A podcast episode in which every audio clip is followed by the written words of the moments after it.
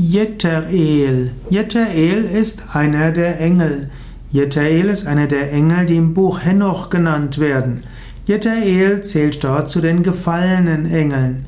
Jeterel zählt zu den Engeln, die den Menschen himmlische Künste verrieten und den Menschenfrauen beiwohnte. Und beides galt als nicht gut, denn man soll mit seinem Wissen sehr gut umgehen, man soll mit seinem Wissen verantwortungsbewusst umgehen. Und als Lehrer sollte man auch nicht seine Schülerinnen verführen. Und diese Probleme, die es heute gibt, gab es auch schon früher.